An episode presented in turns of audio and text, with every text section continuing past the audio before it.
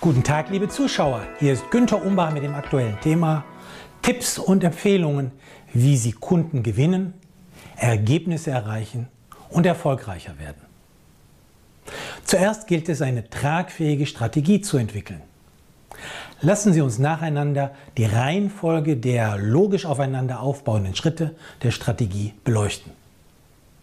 Zuerst kommt als Punkt Nummer 1 die Analyse bzw. die Diagnose, konkret die Zielgruppe, das Umfeld und die offenen und verborgenen Chancen erforschen. Zweitens, wie lautet der nicht erfüllte Bedarf der Zielgruppe? Konkret, welches sind die offiziell anerkannten Erwartungen und welches sind die individuellen, ganz persönlichen Wünsche, die oft im Verborgenen liegen? Drittens, entwickeln Sie eine prägnante Botschaft. Eine gute Botschaft, englisch Message oder Claim, hat folgende Komponenten. A. Aufmerksamkeit erregen, also Interesse für Inhalte wecken. Am leichtesten geht das durch das Zeigen von Bildern von Menschen. B. Einen klaren Nutzen bringen.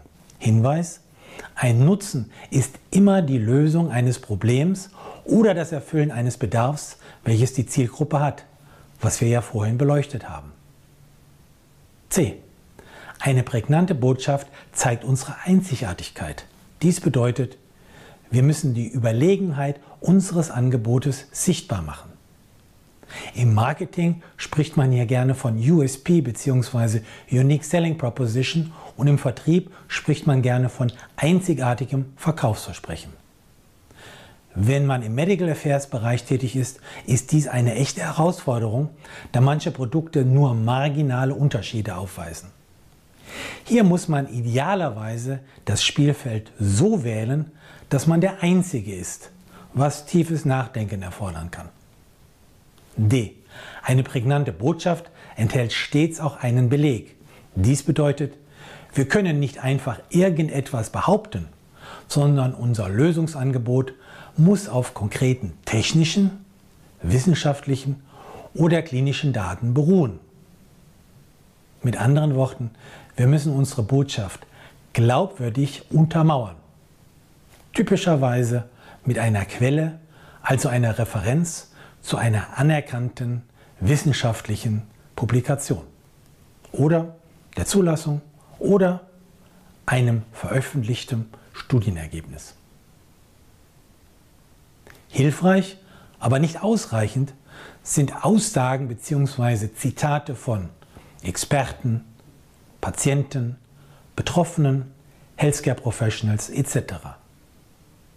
Hierbei spricht man auch von sogenannten Testimonials. Eindrucksvoll können auch Stories, also wahre Geschichten von Betroffenen sein, die gut geschildert sein müssen. E. Eine prägnante Botschaft enthält stets die Aufforderung zu einer Aktion. Ich muss also den Leser zu einer konkreten Handlung motivieren, indem ich einen Handlungsimpuls setze, sodass es ihm leicht fällt, den nächsten Schritt zu tun. Also beispielsweise anrufen, eine Webseite besuchen, E-Mailen, faxen, bestellen, empfehlen etc. Wir kommen nun zum nächsten großen Themenblock, der da heißt Ausdruck wählen. Dies bedeutet, wir wollen die passenden verbalen, numerischen und visuellen Ausdrucksformen wählen. Symbolisch gesehen werden wir einen Wortbildteppich weben, der unsere Inhalte effektiv in den Köpfen der Zielgruppe verankert. Hier die einzelnen Komponenten. A. Produkt erwähnen, also die Substanzklasse und den Markennamen nennen. Treffendes, positives Vokabular, also nutzenversprechende Worte auswählen. C. Eine klare Kernaussage machen, indem wir Wesentliches in einem Satz sagen. D. Gewinnender Text in Stichpunkten, also mit Aufgliederungspunkten, den Leser überzeugen. Die optimale Zahl solcher Bullet Points ist 3. E.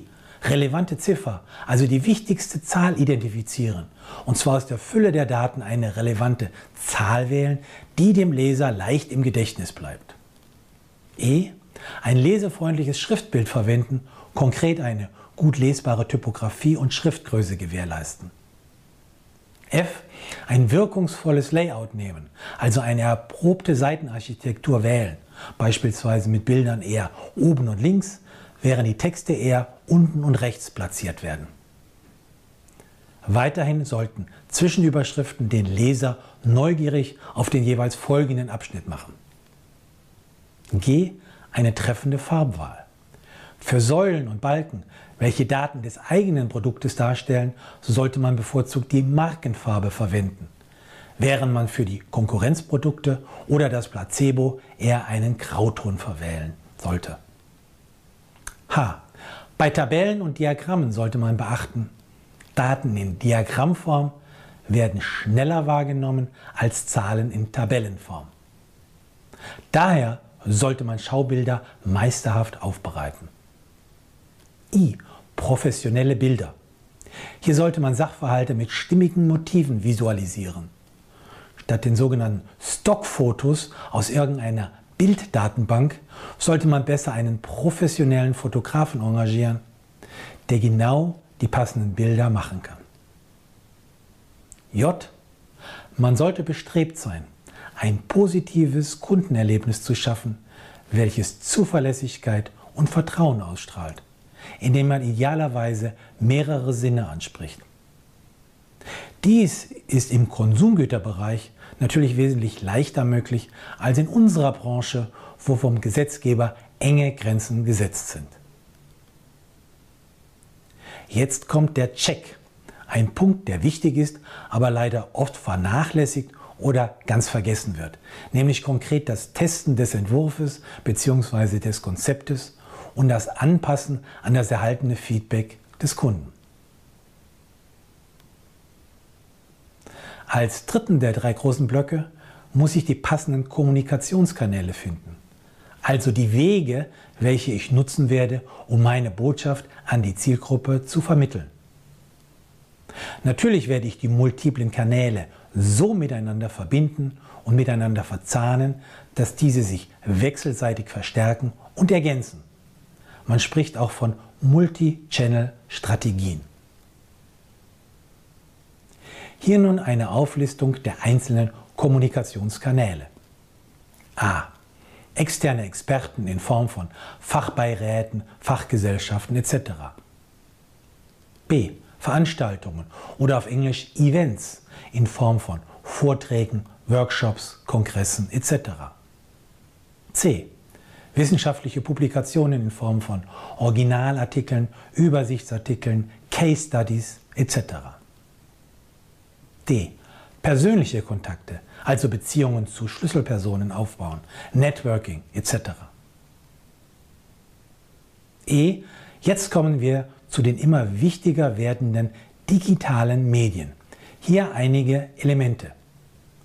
Webseiten, die durch SEO, also Search Engine Optimization gleich Suchmaschinenoptimierung, auf Google und anderen Plattformen leicht auffindbar sind und die dem Leser nützliche, hilfreiche Inhalte anbieten. Online-Videos, beispielsweise auf YouTube mit den entsprechenden Verschlagwortungen und Hinweisen auf die Webseiten. Podcasts, also Audiobeiträge, sind ein weiteres Element. Hinweis, es ist leicht aus der Video die Tonspur zu isolieren und dann als Podcast online zu stellen. Elektronische Newsletter bzw. Blogs. Unabhängig vom Medium versuche ich stets, die E-Mail-Adressen der User zu sammeln. Zusammen mit der Einverständniserklärung, dass die Daten elektronisch gespeichert werden dürfen und dass der Empfänger mit der Zusendung eines Newsletters einverstanden ist. Der nächste Punkt bei den Kommunikationskanälen ist die Presse- und Öffentlichkeitsarbeit, bei der ich mit Journalisten zusammenarbeite, um in den entsprechenden Fachmedien präsent zu sein. Hier empfiehlt sich die Zusammenarbeit mit einer spezialisierten Healthcare PR-Agentur. Jetzt ein Punkt, der an Bedeutung verliert, nämlich die sogenannte klassische Werbung in Form von Anzeigen, Broschüren und Printmailings. Die teure Radio- und TV-Werbung ist im Konsumgüterbereich enorm wichtig. Während sie für unsere Branche nur für sehr umsatzstarke, verschreibungsfreie Produkte in Frage kommt. Welches ist der nächste Punkt? Weitere Punkte bei den Kommunikationskanälen sind die Aufteilung der Verantwortlichkeiten von drei Funktionen. Erstens Medical Affairs, insbesondere Medical Advisor, Medical Science Liaison Manager, die immer wichtiger werden. Und zweitens dem Marketing bzw. dem Produktmanagement bzw. drittens dem Vertrieb bzw. dem Außendienst. Hier bestehen oft Spannungsfelder und Synergiemöglichkeiten, die konstruktiv genutzt werden können. Weiterhin haben manche Firmen ein internes Callcenter oder ein externes Callcenter und engagieren diese für selektive Aufgaben. Der letzte Punkt bei den Kommunikationskanälen trägt die Überschrift mit Kundenreise abstimmen oder auf Englisch Align with Customer Journey. Heute ist es zunehmend der Kunde selber, der bestimmt, an welchen Kontaktpunkten, englisch Touchpoints, er mit dem Unternehmen in Verbindung treten will.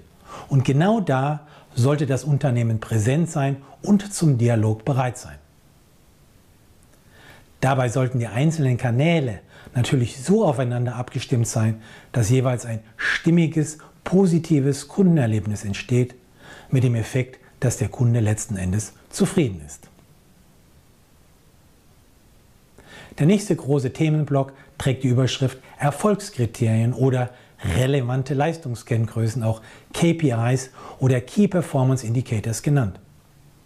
Ich brauche Kenngrößen, die mir helfen zu entscheiden, ob ich auf dem richtigen Kurs bin oder ob ich vielleicht die Weichen ganz anders stellen sollte. Ohne relevante Kenngrößen bin ich quasi im Blindflug. Ein Hinweis. Relevante Erfolgskriterien sind immer Ergebnis, also output-orientiert und niemals input-orientiert. Noch ein Hinweis, natürlich sind diese Leistungskenngrößen ganz abhängig von der jeweiligen Funktion im Unternehmen. Der letzte große Themenblock trägt die Überschrift Namen in Kundendatenbank bzw. Customer Relationship Management. Jede Aktion mit dem Kunden sollte in der internen Kundendatenbank festgehalten werden, sodass dem Kunden in der Zukunft maßgeschneiderte Angebote unterbreitet werden können. Wir kommen zum Schluss. Möchten Sie eine Merkhilfe oder Memotechnik oder Gedächtnisstütze, um sich leichter an die richtige Reihenfolge der genannten großen Themenblöcke des Erfolgsrezepts erinnern zu können? Hier ist sie. Die ersten Buchstaben der Achteckpfeiler addieren sich zum Wort anpacken, wie in praktische Tipps zum Anpacken. Sie möchten ein bis zweimal im Monat weitere kompakte Tipps erhalten? Dann finden Sie praktische Empfehlungen und aktuelle Auswertungen im Management-Newsletter, den Sie gratis anfordern können auf www.umbachpartner.com.